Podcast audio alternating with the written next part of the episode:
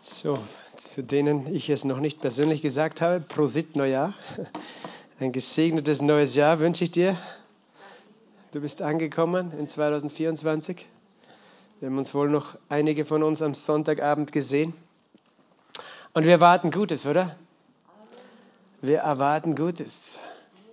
Wir wollen Gutes erwarten. Wir haben Grund, Gutes zu erwarten, weil Gott für uns ist, weil Jesus uns erlöst hat, weil er auferstanden ist, weil er lebt. Amen. Und wir wollen es erwarten. Gott möchte, dass du das erwartest. Ja, wir steigen wieder ein in die Bibellehre, äh, in das Wort Gottes. Für die, die heute vielleicht noch dazugekommen sind, wir haben gerade eine Serie darüber, das Wort Gottes zu verstehen, das Wort Gottes richtig auszulegen. Ähm, wie können wir die Bibel verstehen? Und äh, all unsere Lehrserien, das wird aufgenommen auch, ist im YouTube als Playlist oder auch auf Spotify aufzufinden unter, unserem, äh, unter unseren Kanälen.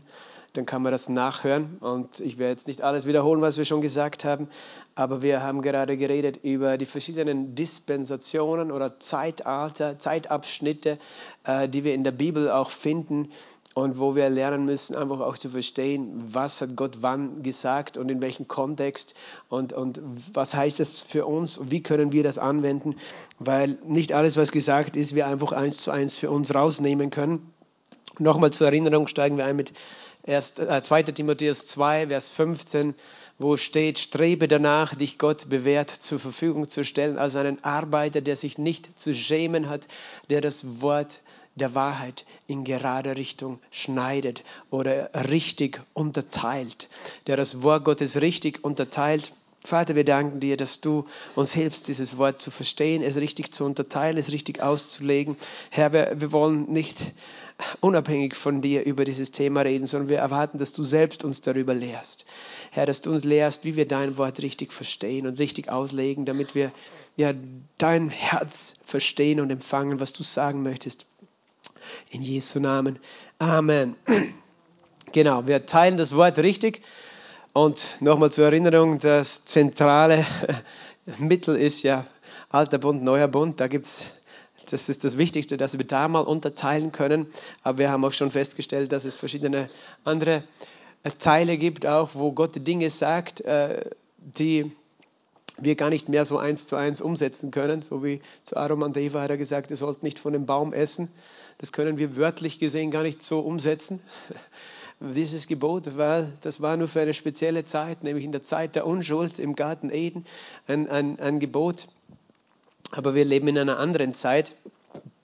Wir haben gesagt, wir können von allem, was in der Bibel steht, lernen, aber nicht alles ist ein Gebot, das für uns äh, heilsnotwendig ist.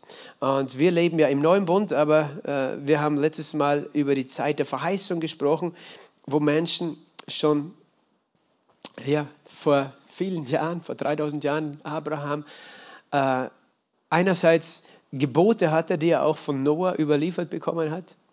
Das haben wir auch angeschaut, die Gebote, die Gott Noah gegeben hat und auch die teilweise im Judentum überliefert sind.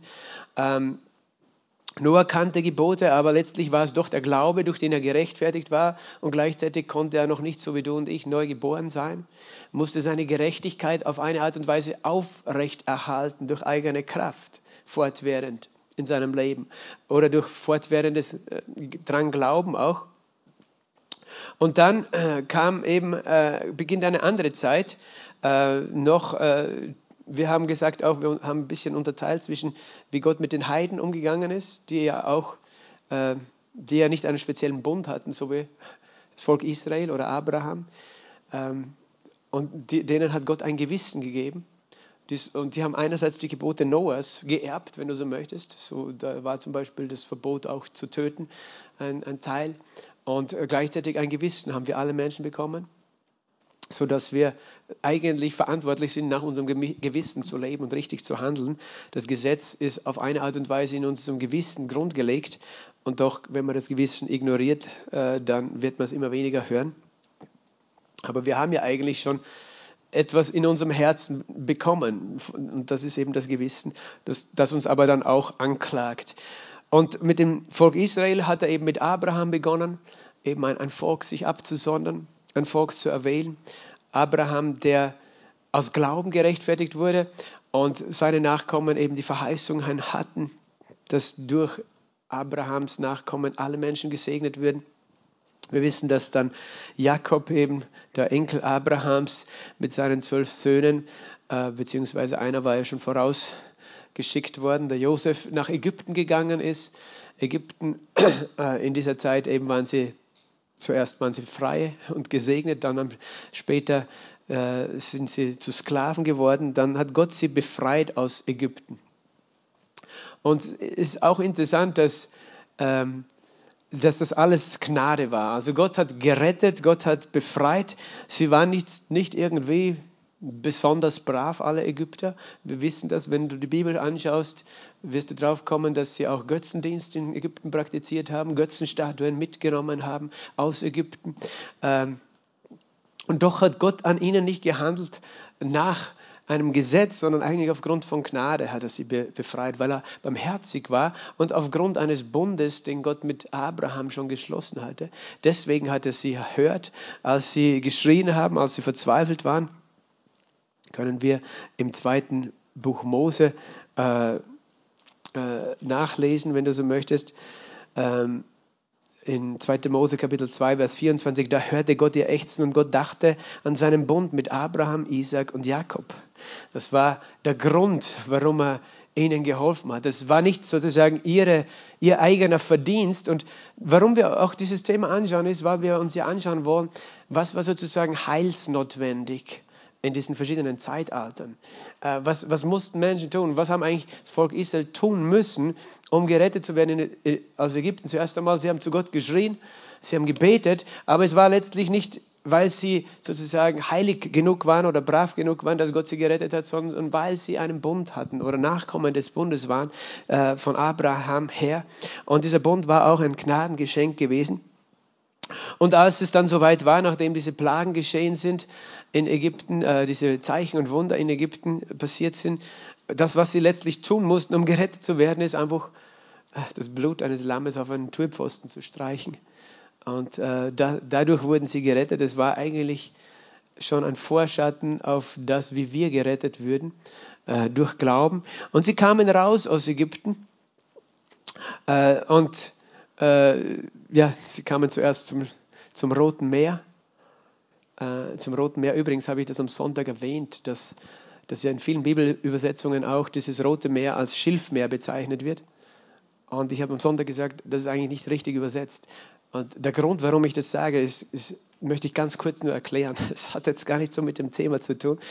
Aber ich kann mich erinnern, als ich im Religionsunterricht war, in der vierten Klasse oder so, Gymnasium oder fünfte, äh, hat unser Religionslehrer oder es war ein Priester auch darüber geredet, dass die Ägypten eben, die Ägypter ja gar nicht eben durch das Rote Meer gezogen seien, sondern durch ein Schilfmeer, das ähm, da, äh, im, im, Norden Ägyptens sei, ein, so ein Gebiet, so ein immer wieder überschwemmtes Gebiet, wo wo sozusagen Schilf wächst und dass, dass sie ja da durchgezogen sind, dass das ja gar nicht so ein tiefes Wasser war, sondern äh, dass sie da durchgingen und als sie da hinkamen, da kam eben ein Wind und er trocknete das aus, aber das war sozusagen kein übernatürliches Wunder, obwohl das schon in sich ein Wunder ist, dass genau zur richtigen Zeit das, das Wasser austrocknet und dass äh, sozusagen äh, ja, dass die, der Pharao drin ertrunken ist noch dazu. Äh, weil, weil es ja scheinbar nicht so tief war. Und ähm, der, dieser Gedanke kommt daher aus dem, aus dem 19. Jahrhundert, als man versucht hat, die Bibelbeziehung der Bibel. Äh, und äh, es gibt einen Begriff, der heißt die Entmythifizierung der Bibel, äh, wo einfach säkuläre, sage ich mal, Theologen, also welche, die, die das Wort Gottes nicht als, als tatsächlich Gottes Wort gelesen haben, sondern einfach als ein historisches Buch, das, das halt überliefert ist, das eine Religionsgrundlage ist, aber sie haben es einfach analysiert ähm, aus, einer, aus der Sicht, das war die Frucht der Aufklärung, wo der Mensch begonnen hat, dass der Verstand sozusagen der Herr ist, äh, wo man sozusagen auch ganz bewusst, weil es gab ja auch in der Zeit vor der Aufklärung, auch nachher noch, äh, sehr viel Aberglaube unter den Menschen, auch in den Religionen, auch in den Kirchen und und Menschen haben sozusagen alles geglaubt, was ihnen irgendwo erzählt worden ist vielleicht. Und das war dann so eine Gegenbewegung, wo man gar nichts mehr glauben wollte, sondern alles nur wissenschaftlich erklären wollte. Und, äh, und unter anderem hat man eben versucht, Wunder der Bibel einfach äh, wegzurationalisieren, irgendwie mit dem Verstand zu erklären, mit der Wissenschaft zu erklären. Und das war eben eine, äh, eine diese, ein Beispiel davon. Und das kommt aus dieser Zeit. Und man nennt das die historisch-kritische Methode der Bibelauslegung übrigens. Die historisch-kritische Methode, die geht an die Bibel heran wie an jedes andere Buch, wie zum Beispiel an die Schriften Cäsars oder sonst wen. Äh, wer, wer hat das warum geschrieben? Was waren seine Intentionen? Und aus einer rein menschlichen Perspektive wird das analysiert. Das wird uns Freikirchen übrigens vorgeworfen, teilweise auch von, von Kirchen, die eben die historisch-kritische Methode anwenden, wenn sie die Bibel an, auslegen. Die sagen, wir, wir schauen das wissenschaftlich an und wir sehen das einfach nur dann eher so als, wie, wie können wir das als philosophische Gedanken daraus lernen? Äh, wie können wir lernen, wie die Menschen damals gedacht haben, was sie für Vorstellungen hatten? Weißt du? Und das, was, was, was es letztlich macht, ist, wir Menschen stellen uns über die Bibel und wir bewerten die Bibel, wir werden zu Richtern über die Bibel und sagen gar nicht mehr, es ist Gottes Wort. Es ist für manche Menschen, ja, die, die halt religiös sind, ist es Gottes Wort, aber für einen Wissenschaftler ist es ein wissenschaftliches Buch. Ähm, und, und wir Freikirchler haben viel, äh, das, was Freikirchen grundsätzlich gemeinsam haben, ist diesen festen Glauben an die Bibel als göttlich inspiriert und dass man die Bibel so nehmen kann als Gottes Wort und glaubt, dass es das Wort Gottes ist und nicht einfach nur äh, geschrieben von Menschen, die halt keine Ahnung hatten von Wissenschaft und deswegen halt Dinge Wunder genannt haben, die wir heute erklären würden oder könnten. Ähm, das ist auch ein Grund, warum wir als Freikirchler manchmal schwer haben, in der Gesellschaft anerkannt zu werden, weil die sagen, äh, ihr glaubt es wie kleine Kinder, alles, was da drinnen steht. Aber das kann man ja alles wissenschaftlich erklären. Und umgekehrt sehe ich das auch als Gefahr, wenn wir als Kirche anfangen, das Wort Gottes eben wissenschaftlich äh, zu sezieren, anstatt es zu essen, zu lesen, zu glauben, äh, dass es, an, dass es keine Kraft mehr hat. Weil es ist der Glaube, der, die, der den Unterschied macht. Es steht irgendwo im Hebräerbrief im vierten Kapitel, ich glaube Vers 1 oder 2, das gehörte Wort nützte jenen nichts, weil sie nicht geglaubt haben. Deswegen ist das Volk Israel nicht, also die, die erste Generation, nicht ins verheißene Land gekommen, weil sie nicht geglaubt haben, dass Gott das tun könnte. Und ähm, warum, warum komme ich dann drauf auf dieses Thema mit dem Schilfmeer? Weil dieses Wort, ich kann es dir jetzt nicht auswendig sagen, welches hebräische Wort da steht, aber das Wort, das hier mit Schilfmeer übersetzt wird, tatsächlich kann es Schilfmeer auch bedeuten. Ähm, aber in den klassischen alten Übersetzungen, alte Luther oder King James Version, wird es als Rotes Meer übersetzt. Und jetzt kann man darüber diskutieren, ist es das Rote Meer oder nicht gewesen? Weil das Rote Meer, das wissen wir, das ist schon tief. Da musste schon echt ein übernatürliches Wunder geschehen, dass sie da durchmarschiert sind. Ähm, bei diesem Schilfwehr könnte man das eben noch wissenschaftlich wegdiskutieren. Aber tatsächlich ähm, kannst du die Bibel durch die Bibel auslegen. Und dieses Wort, das hier verwendet wird, für das Wort, äh, das hier mit Schilfmeer übersetzt wurde, äh, in der Elberfelder Bibel zum Beispiel. Dieses Wort wird, äh, kommt auch einmal vor, wo es definitiv das Rote Meer bedeutet. Und zwar gibt es die Geschichte, wo Salomon Schiffe bauen ließ bei Eilat. Und da steht bei Eilat am, Schilfmeer, am Roten Meer. Und das ist dasselbe Wort, das hier gebraucht wird. Das heißt, eigentlich für, für einen Juden, für einen Hebräer, war klar, dass mit diesem Wort das Rote Meer gemeint ist und nicht irgendein Schilfmeer, sondern es war die Bezeichnung für das Rote Meer. Und so kannst du der Bibel auf den Grund gehen. Wenn du drauf kommst, aha, ich kann dir jetzt die Schriftstelle nicht auswendig sagen, wo das steht, dass Salomo Schiffe gebaut hat in Eilat, aber Du wirst es finden, wenn du deine Bibel liest. Aber du, du siehst nur ein Beispiel, wie, wie, wie Menschen das einfach dann unter den Tisch fallen lassen und sagen, na, das kann nicht das Rote Meer sein. Aber wir glauben, dass das Volk Israel durchs, zum Roten Meer gekommen ist, durchs Rote Meer gezogen ist und der Pharao tatsächlich auch äh, drinnen äh, sozusagen äh, ertrunken ist. Das ist auch der Grund übrigens, warum wir glauben und verstehen, dass der Berg Sinai, wo Gott dem Mose erschienen ist, nicht auf der Sinai-Halbinsel ist, wie, wie das später eben festgelegt worden ist, sondern tatsächlich dort, wo die Bibel sagt, wo Paulus erwähnt das im Galaterbrief, äh, am Berg Sinai in Arabien.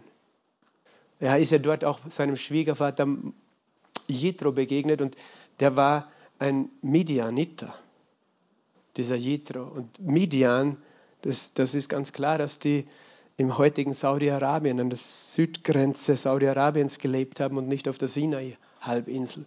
Das heißt, auch das ist ein Beweis, dass, äh, siehst du, manchmal die moderne Wissenschaft erzählt uns Dinge, ähm, weil sie die Bibel nicht glauben wollen. Dann legen sie es anders aus.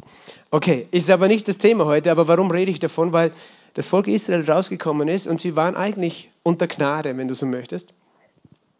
Es war ein, noch, noch immer äh, eine andere Zeit bis zu dem Zeitpunkt, wo das Gesetz gegeben ist. Denn sie haben gemurrt, als sie vor das Rote Meer gekommen sind. Sie haben gemurrt, nachdem sie rausgekommen sind aus dem Roten Meer, als sie nichts zu trinken hatten, als sie dann nichts zu essen hatten, als die Feinde gegenübergestanden sind, Amalek.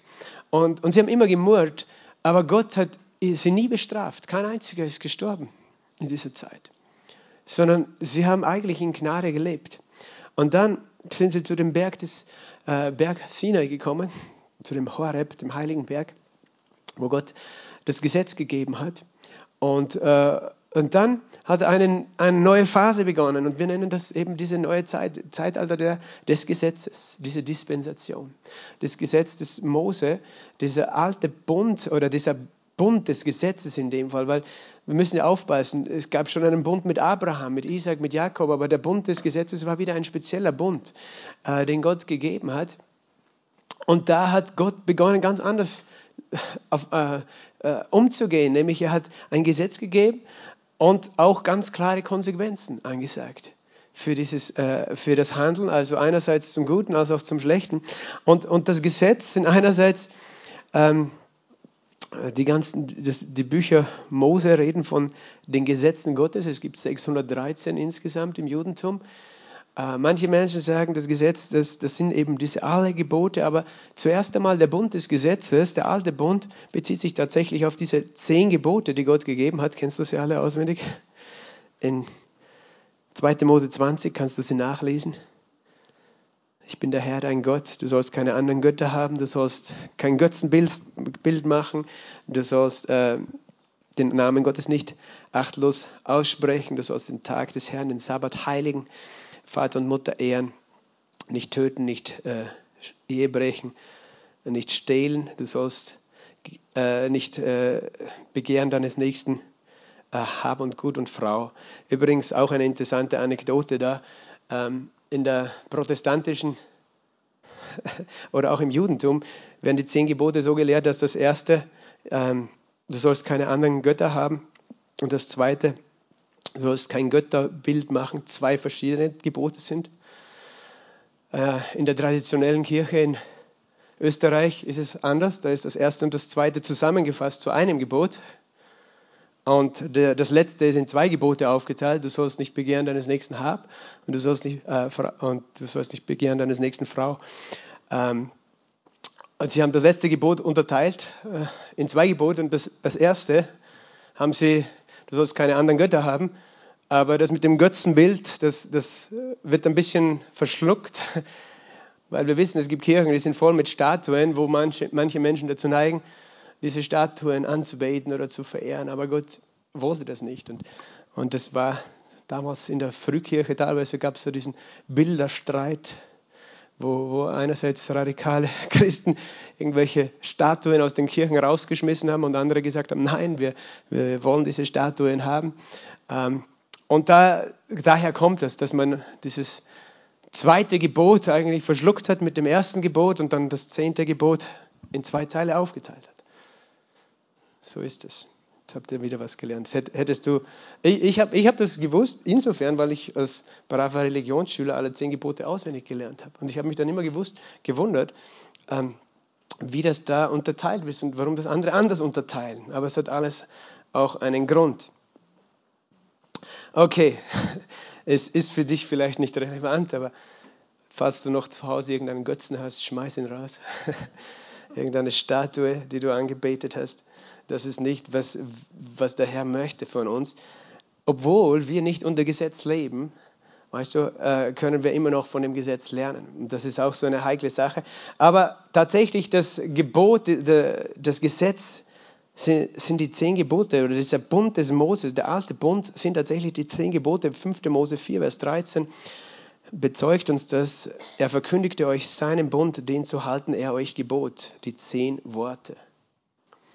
Das sage ich deswegen, weil manche Menschen darüber diskutieren, sind wir jetzt noch unter Gesetz oder nicht, weil wir sind ja, wir sind wohl losgemacht von den Gesetzen des Judentums, aber nicht von den zehn Geboten. Aber die Frage ist, sind wir im alten oder im neuen Bund? Und der alte Bund sind die zehn Gebote. Das steht hier in 5. Mose 4,13. Ähm, und dann noch Schlag auf 5. Mose 30, Vers 19 und 20. 5. Mose 30, 19 und 20. Ich rufe heute den Himmel und die Erde als Zeugen gegen euch auf. Das Leben und den Tod habe ich dir vorgelegt, den Segen und den Fluch. So wähle das Leben, damit du lebst, du und deine Nachkommen, indem du den Herrn, deinen Gott liebst und seine Stimme gehorchst und ihm anhängst. Denn das ist dein Leben und die Dauer deiner Tage, dass du in dem Land wohnst, das der Herr deinen Vätern Abraham, Isaac und Jakob geschworen hat, ihnen zu geben. Das ist interessant auch. Das heißt, wir fragen auch, was war in, in welcher Zeit sozusagen heilsnotwendig oder heilsbestimmend. Hier ging es darum, du musstest das Gesetz halten, die zehn Gebote und auch die anderen, die noch dazukommen, die 613 insgesamt Gebote. Und du hast die Wahl, entweder du tust das Richtige, dann wirst du gesegnet sein und dann wirst du, du wählst das Leben oder du wählst den Tod. Und wir müssen jetzt auch aufpassen, wenn wir, wenn wir darüber reden, auf eine Art und Weise, ähm, zuerst bedeutet, wenn du zum Beispiel sündigst, die Seele, die sündigt, muss sterben, gibt es ja diese Aussage auch im Gesetz. Äh, zuerst bedeutet es in diesem Leben sterben. Das heißt nicht als erstes eigentlich den ewigen Tod, weil du darfst nicht vergessen, dass, dass die Menschen sowieso im Prinzip gar nicht erlöst waren, bevor Jesus nicht den Tod besiegt hat. Und jeder Mensch eigentlich dem ewigen äh, Tod unterworfen war. Nur haben wir das letzte Mal gesagt, dass es zwei Bereiche gab, den Schoß Abrahams, wo die einen warteten auf ihre Erlösung aus dem Tod und, und die Hölle, von der es kein Entrinnen gibt. Aber, aber sozusagen, manchmal denken wir, bei, du machst einen Fehler und du bist gleich in Ewigkeit in der Hölle. Aber zuerst einmal hat es hier auch eine, eine natürliche irdische Konsequenz, sozusagen gegen das Gesetz Gottes zu handeln. Ist, ist tödlich, ist zerstörerisch. Und, und es gab damals auch die Todesstrafe für viele Dinge, so wie Ehebruch oder den Sabbat nicht zu halten, würdest du äh, getötet werden.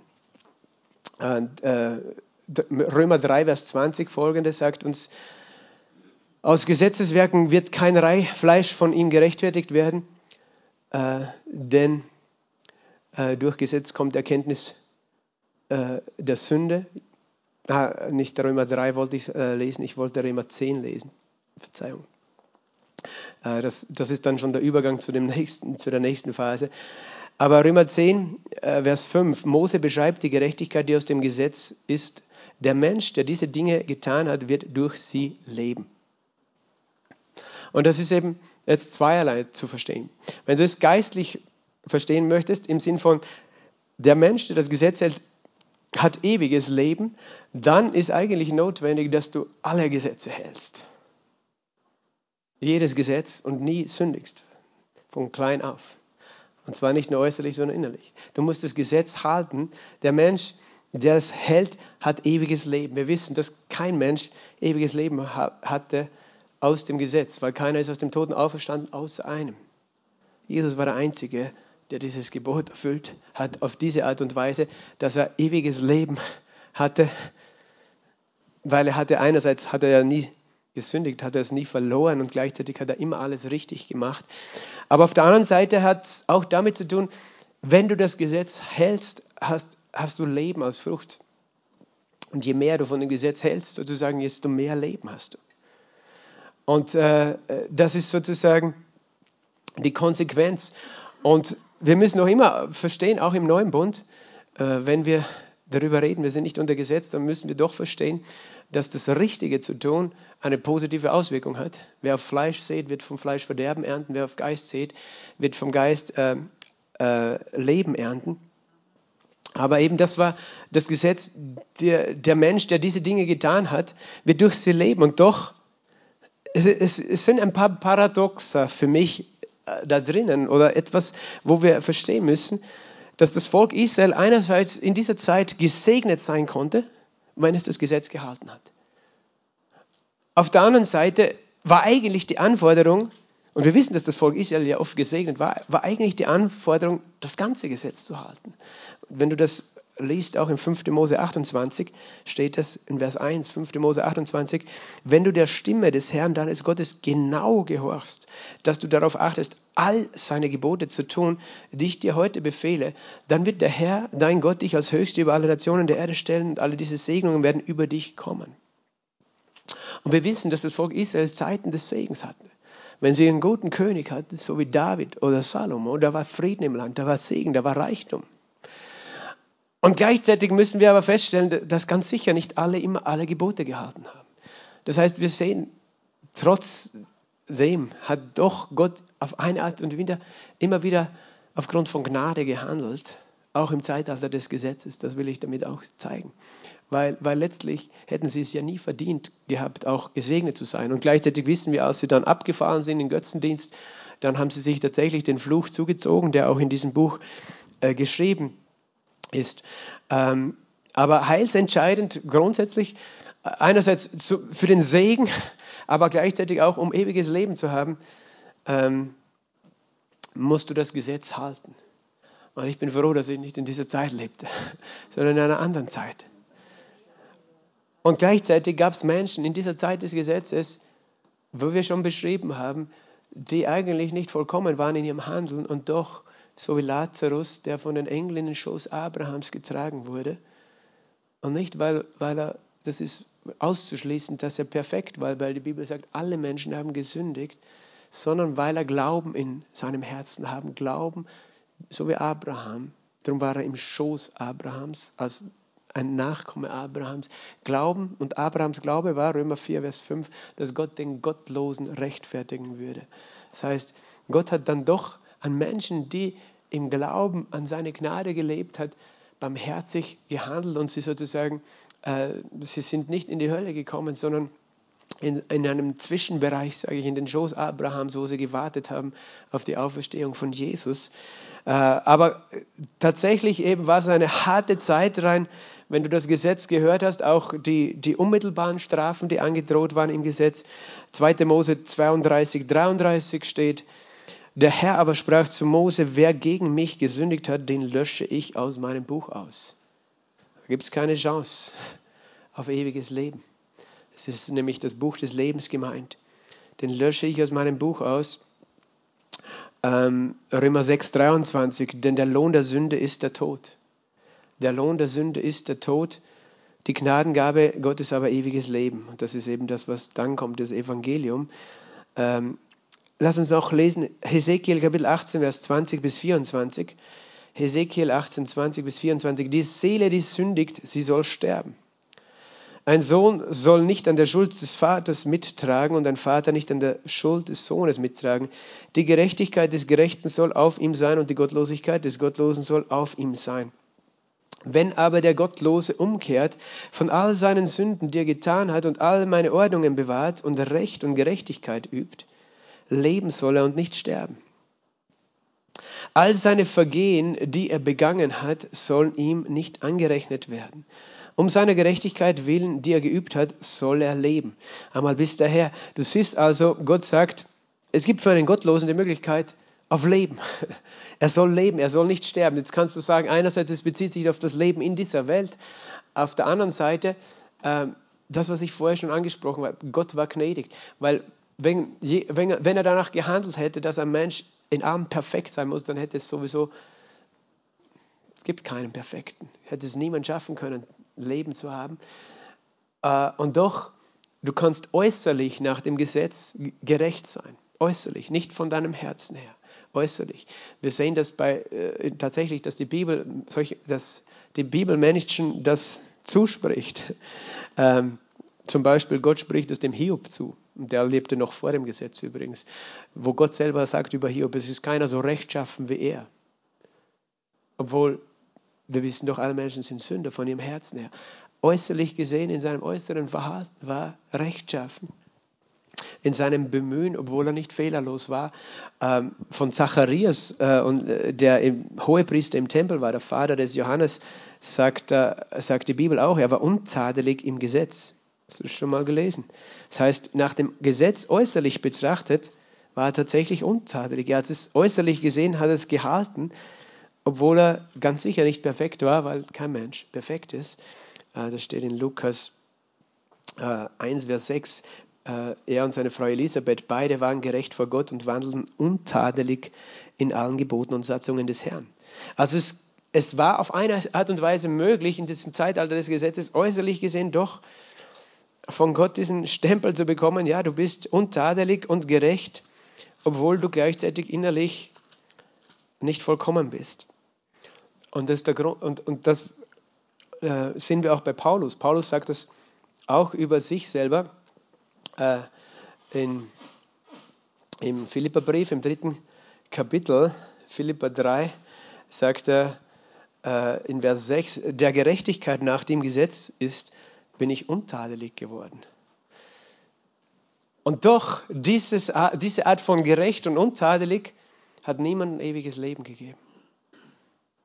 Sie sind, sie sind alle ins Totenreich gekommen, wobei die einen auf der einen Seite der Kluft war, so wie Jesus das beschreibt, ich glaube in Lukas 16, die anderen im Schoß Abrahams. Sie waren einerseits nach dem Gesetz gerecht und doch nicht eine Gerechtigkeit, die genügend war, weil sie sozusagen in ihrem innersten Wesen nicht vollkommen waren und nicht gerecht waren.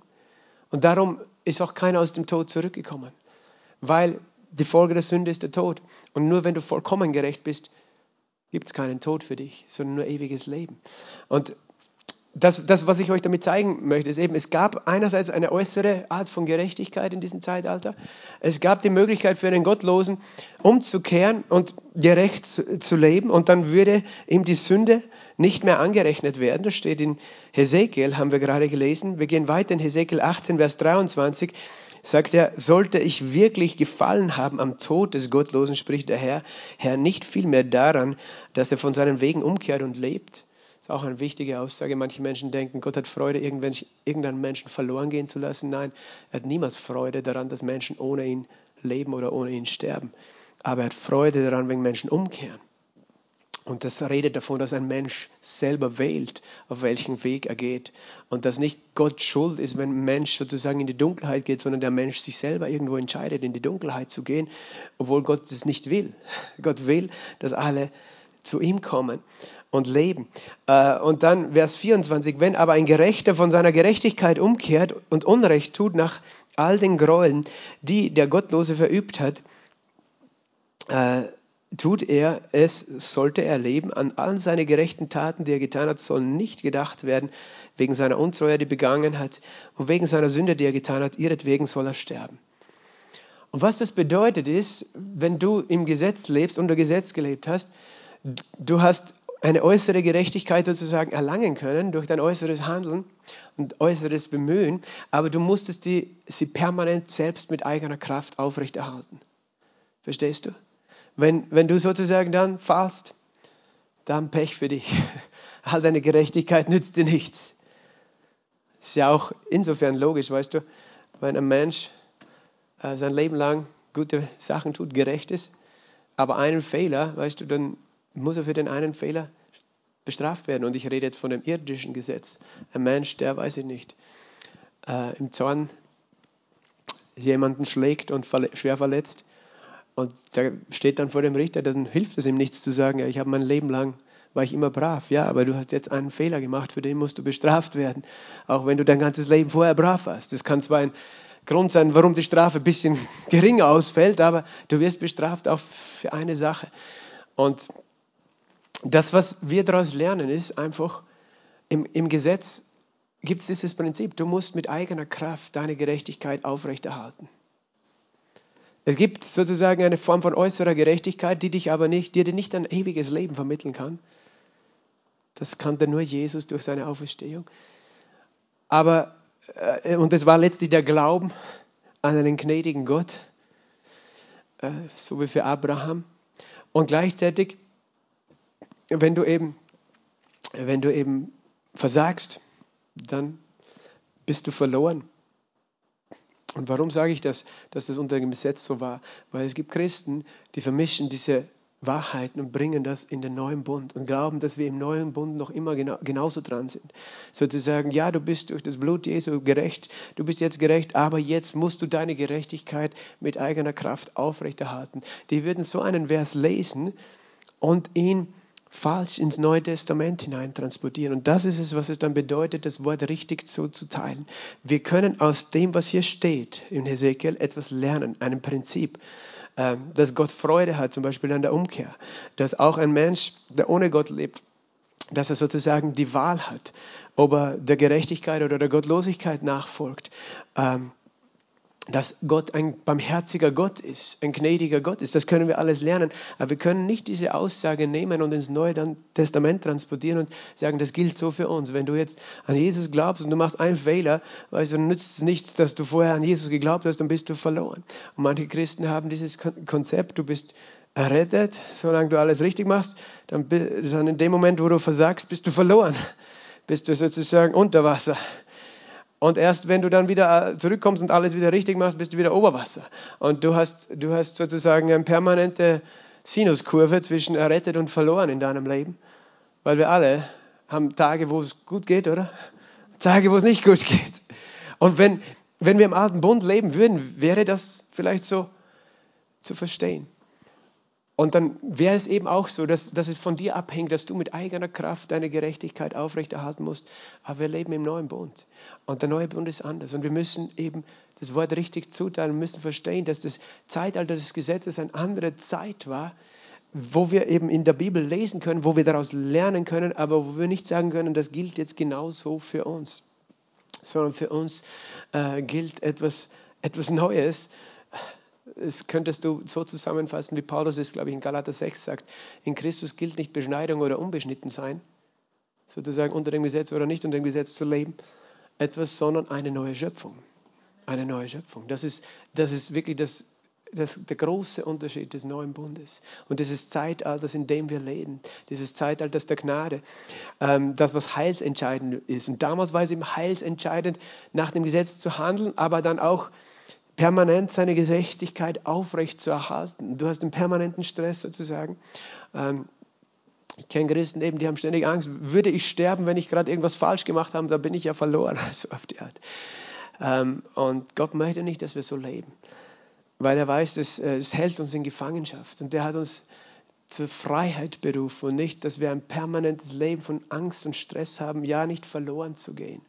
Das ist auch etwas, was uns ausmacht im neuen Bund, dass wir Heilsgewissheit haben. Heilsgewissheit. Und wir kommen dann eben, wenn du dann, in, äh, und das äh, werde ich das nächste Mal dann ausführen, aber wir kommen dann in die Zeit der Gnade. Das Zeitalter der Gnade. Wann beginnt das und wie beginnt das? Äh, dieses Zeitalter des neuen Bundes, wann genau beginnt das eigentlich? Hast du schon mal überlegt? Wir haben schon einmal diesen Vers zitiert hier, Lukas 16, 16. Das Gesetz und die Propheten gehen bis zu Johannes, Johannes der Täufer.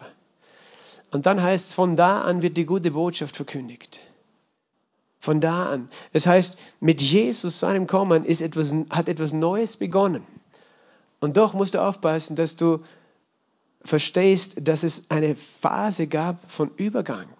Dass eigentlich das Neue auch wenn Jesus schon vorausschauend eine frohe Botschaft verkündigt hat, das Evangelium des Reiches, des Königreiches, eigentlich auch die frohe Botschaft, dass er als König kommt.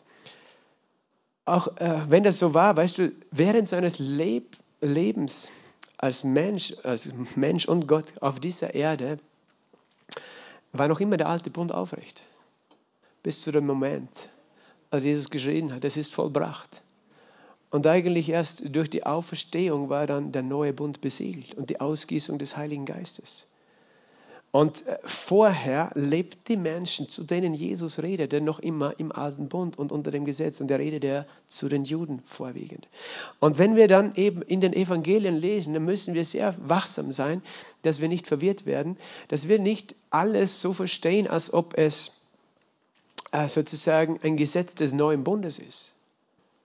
Äh, äh, sondern dass wir verstehen, dass Jesus Dinge gesagt hat, um äh, das Gesetz wieder aufzurichten und die Menschen dazu zu bringen, äh, das, was wir vorher gelesen haben und das, was ich vorher schon studiert habe, im Römer 3, Vers 20 äh, und 21, ähm, aus, äh, aus Gesetzeswerken wird kein Fleisch gerechtfertigt werden, denn durch Gesetz kommt Erkenntnis der Sünde. Und vieles, was Jesus gesagt hat, hat er gemacht, um den Menschen dazu zu helfen, Sünde zu erkennen oder ihre Verlorenheit zu erkennen, aber nicht in der Annahme, dass sie daraus sozusagen äh, gerechtfertigt werden könnten. Weil das Gesetz ist wie ein Spiegel, der dir deine Fehler vorhält. Und das hat Jesus getan. Und, und wir müssen aufpassen, dass wir dann nicht alles, was Jesus sagt, einfach hineinnehmen in das, was wir jetzt haben im neuen Bund und eins zu eins als Gesetz anwenden. Wir können alles, was er sagt, als Prinzip anwenden, als etwas, wo wir lernen können davon. Aber wir können äh, es nicht, nicht eins zu eins so anwenden, äh, dass wir denken, wir müssen so und so sein. Äh, und wir reden wieder von den heilsnotwendigen Dingen. Nur ein Beispiel. Jesus sagt in Matthäus Kapitel 5 ähm, folgende Aussage, Vers 48. Ihr, ihr nun sollt vollkommen sein, wie euer Vater im Himmel vollkommen ist. Und wenn das die Bedingung ist, dass du errettet wirst, dann hast du keine Chance. Wenn du das aber als ein, ein geistliches Prinzip für dich siehst, dass du verstehst, das ist meine Berufung, dann ist das etwas Ermutigendes. Verstehst du? Dann ist das was, wow, ich, das ist meine Bestimmung, vollkommen zu sein. Aber wenn du denkst, Gott erwartet es von dir, damit du sozusagen ewiges Leben hast und in den Himmel kommst, dann wirst du ein Problem haben. Und, und das gilt für mehrere Aussagen, auch in Matthäus 5 in, in der Bergpredigt, wo Jesus sagt, äh, ihr habt gehört, du sollst nicht töten. Ich sage dir, wenn du in deinem, Bruder, in deinem Herzen deinem Bruder zürnst, hast du einen Mord begangen. Und das ist richtig, diese Aussage ist richtig. Aber wenn wir denken, wir dürfen niemals in unserem Herzen irgendwas Falsches gedacht haben, weil sonst kommen wir nicht in den Himmel sozusagen, sonst haben wir kein ewiges Leben, dann gibt es für keinen von uns eine Hoffnung. Wir können natürlich lernen daraus, Gott möchte, dass wir lernen, nicht zu fluchen, dass wir frei davon sind, von Hass in unserem Herzen, aber wir dürfen es nicht als ein Gesetz anwenden, dass, dass, wo wir denken, das müssen wir tun, damit wir nicht verloren gehen weil dann sind wir alle verloren. Auch als Kinder Gottes, die schon erlöst sind, weil wir noch immer ein Fleisch an uns tragen, dass solche Reaktionen sein können. Das Gleiche ist, das, was Jesus dann sagt über den Ehebruch. Du hast gehört, du sollst nicht die äh, Ehe brechen.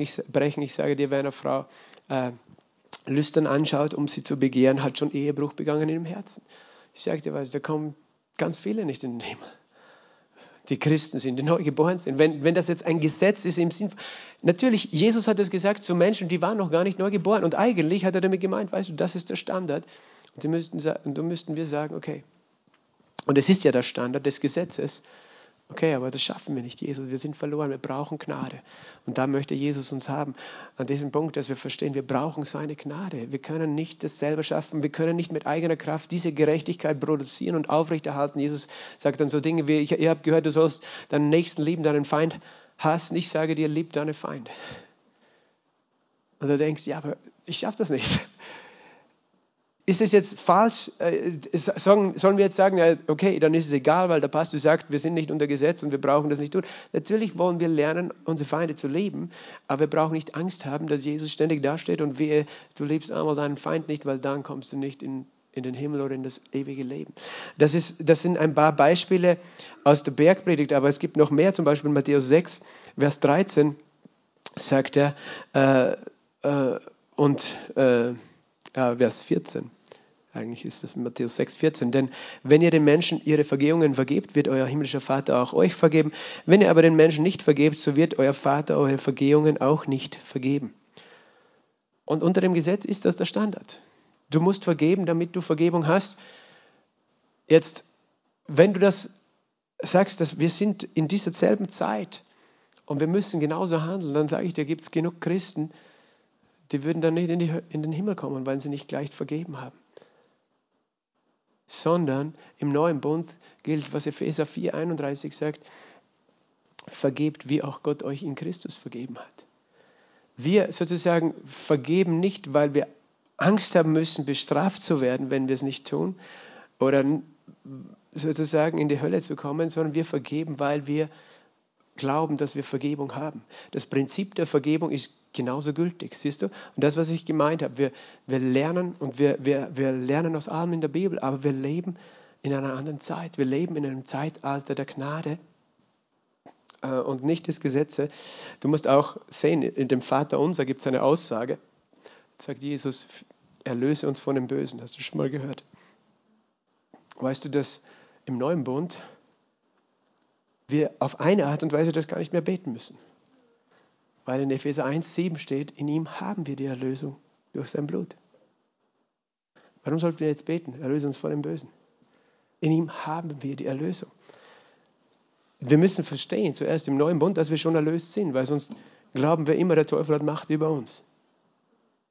Er hat uns auch, steht glaube ich in Kolosser 1, Vers 13, er hat uns errettet aus der Macht der Finsternis und versetzt in das Reich seines Sohnes. Er hat es schon getan. Ja, warum brauchen wir noch Erlösung von dem Bösen? Du musst verstehen, einerseits ist das Vater unser, hat Jesus denen zum Beten gegeben, noch bevor dem Kreuz. Auf der anderen Seite glaube ich, dass in diesem Satz etwas impliziert ist, etwas Prophetisches, was sehr wohl auch für uns Christen gilt. Erlöse uns von dem Bösen. Der Böse, das ist der, der kommt. Der Böse, der Mann des Verderbens. Der Antichrist, der sich ausgibt als Jesus Christus und es nicht ist, erlöse uns von dem Bösen. Und das ist ein Gebet, um die Entrückung zu erleben. Das glaube ich. Dass wir Christen sozusagen diese Zeit nicht erleben müssen. Erlöse uns von dem, was da noch kommt, bevor Jesus wiederkommt. Eine persönliche Auslegung. Du kannst übereinstimmen, musst aber nicht übereinstimmen. Ähm, und es gibt eine andere Aussage noch hier in Matthäus 7, Vers 21. Nicht jeder, der zu mir sagt, Herr, Herr, wird in das Reich der Himmel hineinkommen, sondern wer den Willen meines Vaters tut, der in den Himmeln ist. Viele werden an jenem Tag zu mir sagen, Herr, Herr, haben wir nicht durch deinen Namen geweissagt und durch deinen Namen Dämonen ausgetrieben, durch deinen Namen viele Wunderwerke getan, dann werde ich ihnen bekennen, ich habe euch niemals gekannt, weicht von mir, Jubeltäter. Oh, das habe ich schon öfter gehört, wie Menschen sagen, siehst du, es wird einige Christen geben, die werden nicht in den Himmel kommen, weil das wird Jesus genau das zu ihnen sagen, weil nur wenn jemand charismatische Zeichen hat, heißt es nicht, dass er errettet ist. Ha, spannende Aussage. Was machen wir jetzt damit? Zu wem hat Jesus gesprochen? Ich sagte, zu wem er gesprochen hat. Zu Menschen, die noch nicht von neuem geboren waren. Und tatsächlich gab es in seiner Zeit auch Menschen, die das getan haben, was er hier beschrieben hat. Dämonen ausgetrieben haben, Wunder getan haben und äh, sozusagen äh, äh, Dämonen ausgetrieben haben, prophetisch geredet haben, geweissagt haben. Und zu denen Jesus vielleicht sagen musste, ich kenne euch nicht, weil sie nicht ein gerechtes Leben hatten oder auch nicht durch Glauben gerechtfertigt werden konnten. Ich kenne ein Beispiel. Weißt du, sein Name ist Judas. Judas war einer von den zwölf Aposteln. Die haben den Auftrag gehabt, Dämonen auszutreiben. Und nicht nur die zwölf, es waren sogar die 70, haben Dämonen ausgetrieben. Und Jesus hat Vollmacht gegeben, Dämonen auszutreiben. Aber das waren alles Menschen, die waren noch nicht neu geboren. Und warum weiß ich, dass Jesus hier auch zu Menschen redet, die nicht neu geboren sind? Weil er sagt folgende Sache. Er sagt, ich habe euch nicht gekannt. Wenn du neu geboren bist, bist du von Gott erkannt. Du bist gekannt. Das ist das, was uns ausmacht als Kinder Gottes, dass Gott uns kennt. Und diese Aussage, ich habe dich nie gekannt, äh, spricht er zu Menschen, die waren noch nicht einmal neu geboren. Wenn du neu geboren bist, wird Jesus das nicht zu dir sagen. Ich zeige dir nur, wo das steht. Im Galaterbrief steht das.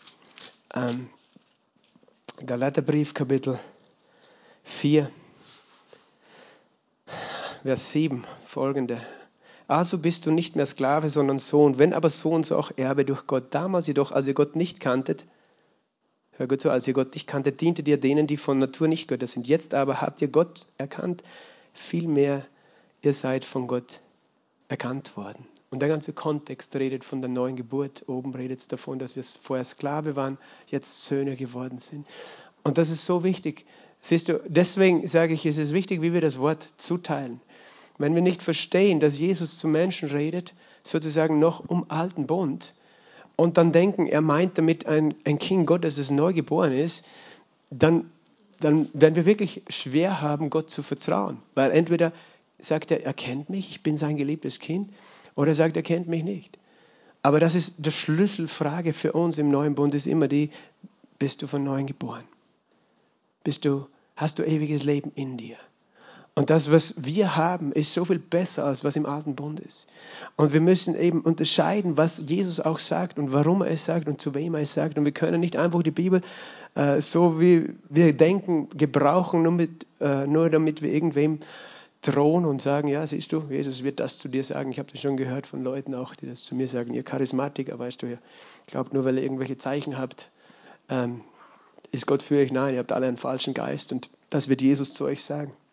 Und ich denke, okay, wenn es um meine Gerechtigkeit ginge, dann würde er wahrscheinlich sagen, ich habe dich nie gekannt, aber dann würde es zu jedem anderen auch sagen, meine Gerechtigkeit ruht nicht auf meinen Werken, meine Gerechtigkeit ruht einzig und allein auf dem, was Jesus getan hat.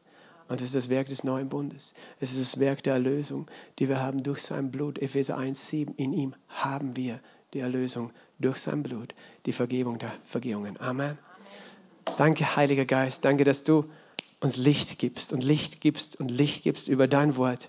Der Eingang deines Wortes leuchtet und ich danke dir, Herr, dass alles, was ich gesprochen habe, Herr, dass, Herr, dass du es einfach dein Wort einpflanzt, nicht mein Wort, Herr, dein Wort, deine Wahrheit, deine Lehre, dass wir einfach verstehen, wie wunderbar die Erlösung ist, die Jesus für uns gebracht hat, dass wir sie nicht gleichgültig nehmen, dass wir sie nicht missbrauchen, sondern dass wir sie ehren, Herr, und dass wir uns daran freuen, dass wir eine ewige Erlösung erhalten haben als Geschenk von Jesus, dass wir in dieser Gnade stehen und dass, dass wir lernen können von deinem ganzen Wort, aber dass wir nicht Angst haben müssen, dass du uns bestrafen möchtest, dass wir nicht ständig Angst haben müssen, ob wir errettet oder verloren sind, sondern dass wir wissen, das Blut Jesu ist genug. Herr, wir preisen dich, Jesus. Wir geben dir alle Ehre. Ich danke dir, Vater, und ich bete, dass dein Wort tief, tief einsickert in uns und große Frucht bringt in jeden Einzelnen im Namen Jesu. Amen. Sei gesegnet.